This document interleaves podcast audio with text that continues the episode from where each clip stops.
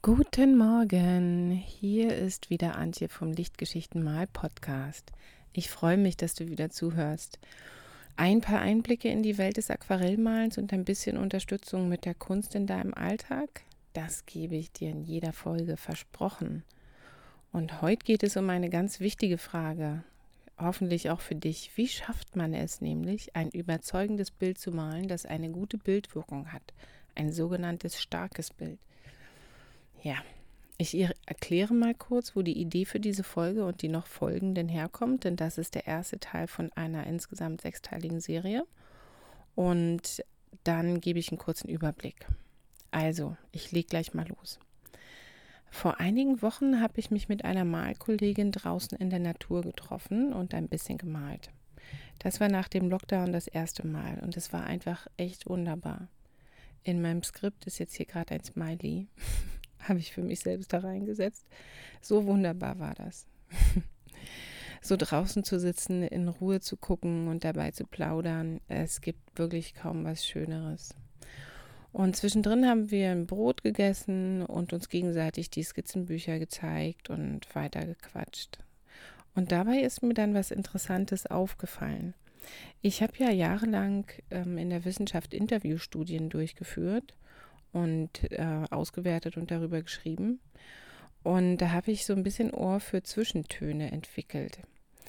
Ja, und noch dazu habe ich ähm, oft so eine kleine grün auf schwarze Matrix mitlaufen, die verstehen will, warum mein Gegenüber das sagt, was sie sagt. Das ist jetzt nichts Schlimmes. Das macht mich vielleicht sogar ein bisschen empathischer. Ich will es nur kurz erklären, warum jetzt folgende Gedanken kommen. Also es war nämlich so, dass meine Malfreundin mir ihr Skizzenbuch gezeigt hat mit den Worten, ich male ja nur zur Entspannung. Es ist mir nicht so wichtig, ob alles richtig ist. Aha, dachte ich mir, ich soll also nichts sagen. Die Skizzen vom Leben in, in ihrer Flussaue, wo sie wohnt, waren wirklich sehr lebhaft und haben auch gut die Wetterstimmung und Tagesstimmung transportiert, aber sie waren perspektivisch jetzt vielleicht nicht hundertprozentig richtig. Und die erklärenden Worte von meiner Mitmalerin Malerin habe ich eben so verstanden, dass sie das schon irgendwie weiß. Sie weiß, dass da was nicht stimmt, aber sie wollte das jetzt nicht direkt hören. Denn sie malt ja nur zur Entspannung. Und das braucht man gar nicht kritisieren, weil es ihr nicht um die korrekte Darstellung geht. Und ja, ich habe dann auch nichts weiter gesagt, sondern habe lediglich ähm, halt die Dinge betont, die mir positiv aufgefallen waren, eben das mit der Wetterstimmung und so. Warum erzähle ich dir das eigentlich? Ich möchte erst einmal klarstellen, dass ich auch zur Entspannung male, manchmal. Fern sei es mir deswegen, jemandens wunderbare Freizeitbeschäftigung mit dem Skizzenbuch irgendwie zu kritisieren. Das Leben ist schwer genug und wir sind sowieso drauf geeicht, das Negative zu sehen. Das fällt uns ja viel, viel leichter und geht uns viel schneller von der Hand, als sich dankbar und wertschätzend zu äußern. Das machen ja nach wie vor nur sehr wenige Menschen. Aber, liebe Zuhörerinnen und lieber Zuhörer, das ist total wichtig. Überall und jederzeit können, dürfen und müssen wir sogar üben, das Positive zu sehen, das Positive zu sagen. Das geht so ein bisschen in Richtung Dankbarkeit zeigen und einüben. Und damit können wir natürlich genau in dem Moment anfangen, wo wir Bilder von unseren Malkolleginnen und Malkollegen sehen. So viel steht erst einmal fest. Und das war mir wichtig, dass ich das jetzt auch nochmal gleich sagen konnte. Klar fällt mir auf, wenn eine Skizze windschief ist und die Perspektive vorne und hinten nicht stimmt. Ich befasse mich auch viel mit Perspektive, da fällt mir das natürlich auf. Aber mir fällt auch auf, wenn so eine Skizze einen guten Farbrhythmus hat, auch wenn er unbeabsichtigt ist, er mag ja trotzdem da sein. Oder wenn eine Form irgendwie lustig und dabei auch freundlich aussieht, auch wenn sie schief ist. Am Freitag zum Beispiel in einem Kurs, den ich gegeben habe, hat jemand eine Seelandschaft so gemalt, als hätte er sie durch eine Fischaugenlinse angeschaut. Und äh, da gibt es ja wohl nichts Passenderes für ein Seestück. Es war ein ganz lustiges, rundes Bild. Also äh, unbeabsichtigterweise, ja, aber trotzdem. Es gibt immer etwas Gelungenes in einem Bild. Davon bin ich überzeugt. Und weißt du was? Wenn du dich bemühst, findest du bei anderen auch immer etwas, was dir gefällt. Da kannst du was sehen, was gut gelungen ist. Bei deinen eigenen Bildern fällt dir das manchmal vielleicht schwerer, ähm, aber da geht es natürlich auch. Aber vielleicht bist du ja voll im Frieden mit dir selbst und mit deiner Malerei und scherst dich auch einen feuchten Kehricht um Korrektheit und Perfektion. Wenn das so ist, dann freue ich mich riesig für dich. Da hast du schon so einen großen Sprung geschafft. Die Idee von einem gelungenen Bild, die steht ja hinter dieser ähm, Podcast-Folge, vom Titel her zumindest, die ist dann gar nicht so richtig deins, kann ich mir zumindest vorstellen. Und dazu kann ich dann nur sagen, weiter so. Bleibe frei, genieße dein Leben, genieße deine Farben und male genauso, wie du es jetzt tust und wie es dir gut tut. Das ist doch was total Wunderbares. Da wollen wir alle hinkommen. In den folgenden Wochen wird es darum gehen, was ein überzeugendes, realistisches Aquarellbild ausmacht. Wenn du, die du dich bislang angesprochen gefühlt hast, dich darin nicht so wiederfindest, dann ist das ja völlig logisch. Andere hören diese Podcast-Folge aber vielleicht auch, weil sie ähm, der Titel Dein Weg zu einem starken Aquarell angezogen hat. Und ich würde mal sagen, ich kann es nicht garantieren, aber ich würde mal sagen, bestimmt ist für alle was dabei, wenn ich ab jetzt davon spreche, welche Aspekte zu berücksichtigen sind für ein gelungenes Bild. Ich denke, jeder und jede wird hier was mitnehmen können. Also ist jedenfalls meine große Hoffnung. Also, in dieser Einführungsfolge möchte ich ähm, ganz kurz einen Überblick geben über diese Aspekte, die zu berücksichtigen sind. Welche sind es denn nun? Zu jedem einzelnen Punkt gibt es dann eine Folge danach. Ich weiß noch nicht, ob ich äh, zwei Folgen pro Woche mache, damit die Serie sich nicht ewig hinzieht. Oder ob ich weiter bei einer Folge pro Woche bleibe, müssen wir mal sehen. Also, die wichtigen Aspekte sind die Zeichnung bzw. Vorzeichnung, Gestaltung und Lichtregie, Tonwerte, Ränder, Farbe. So. Ich habe diese Aspekte herausgegriffen, weil ohne sie kein Blumentopf zu gewinnen ist in der realistischen Malerei. Kannst du nicht zeichnen, und damit meine ich Zeichnen fürs Malen und nicht Zeichnen als selbstständige Kunstform, dann kannst du dir keine Skizze für deine Bilder anlegen. Liegt deinem Bild keine Gestaltungsidee zugrunde, dann hat es keinen genauen Fokus. Die Betrachterinnen und Betrachter wissen dann nicht genau, worum es dir im Bild ging und wo sie hinschauen sollen. Die Tonwerte sind besonders für die Unterscheidung von vorn und hinten wichtig und für Plastizität an jeder Stelle. Und mit einer soliden Tonwertstruktur gewinnt dein Bild an Tiefe und wird insgesamt interessanter. Ränder sind ein Aspekt der Aquarellmalerei, der meistens unterschätzt wird. Mit Rändern meine ich die Stellen, an denen eine Form aufhört und eine andere beginnt.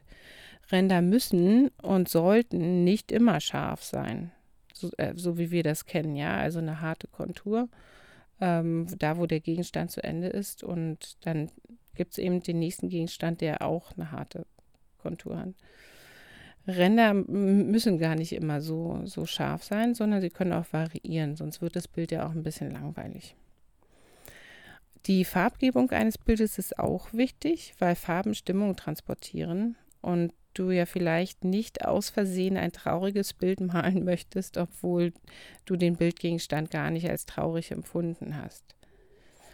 Das nur so ganz kurz angerissen, warum diese Aspekte tatsächlich ähm, auf den ersten Blick wichtig sind.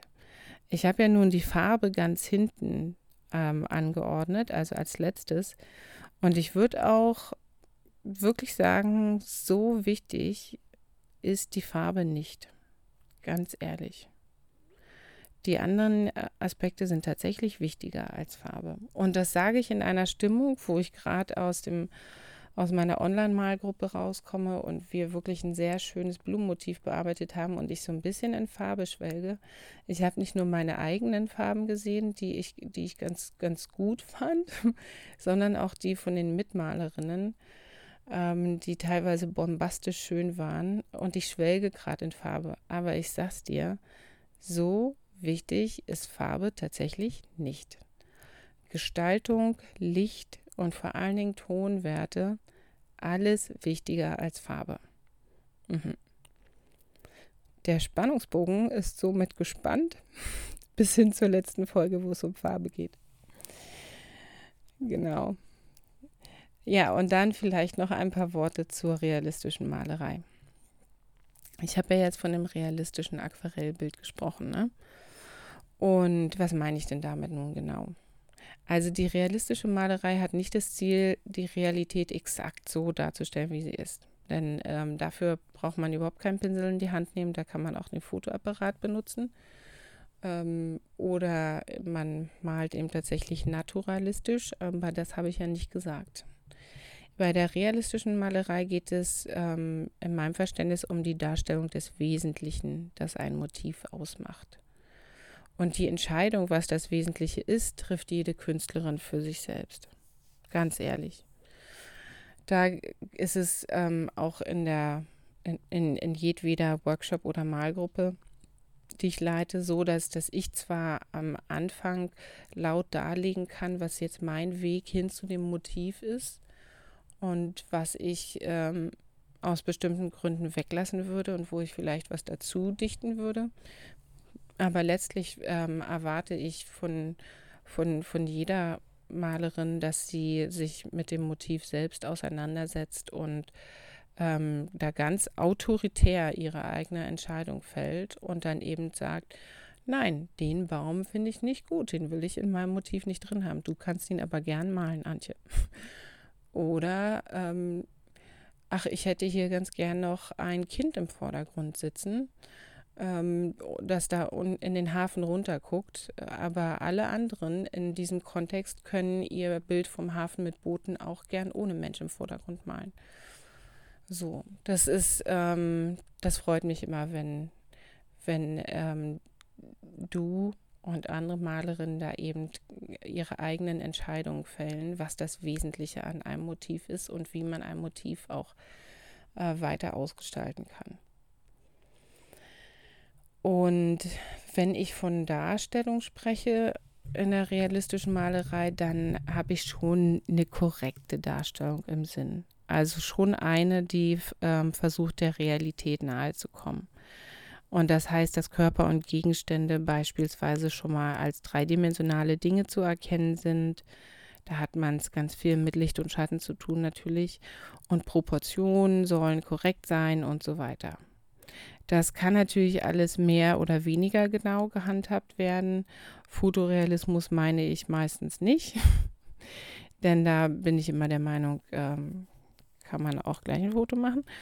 Ähm, aber Fotorealismus ist die ein, äh, das äh, eine Ende vom Spektrum und am anderen Ende sind dann eben die impressionistischen und ganz lockeren Umsetzungen der Motive. Und das ist alles möglich. Alles realistische Aquarellmalerei. Ja, um diese Serie nicht zu sehr in die Länge zu ziehen, erscheint die erste Folge zur Vorzeichnung dann am Freitag, habe ich mir in mein Skript geschrieben. Dann wird es wohl so sein. Am Freitag also die erste Folge zur Vorzeichnung, zum Zeichnen in der Malerei. Ganz, ganz wichtig. Falls du da im Vorfeld ein bestimmtes Anliegen hast oder eine Frage, vielleicht zu Materialien oder zu Vorgehensweisen, dann immer her damit. Kannst du gleich hier in die Kommentare schreiben. Und ansonsten wünsche ich dir erstmal eine prima Woche, ein paar schöne Tage und wir hören uns dann wieder am Freitag. Bis dahin, tschüss.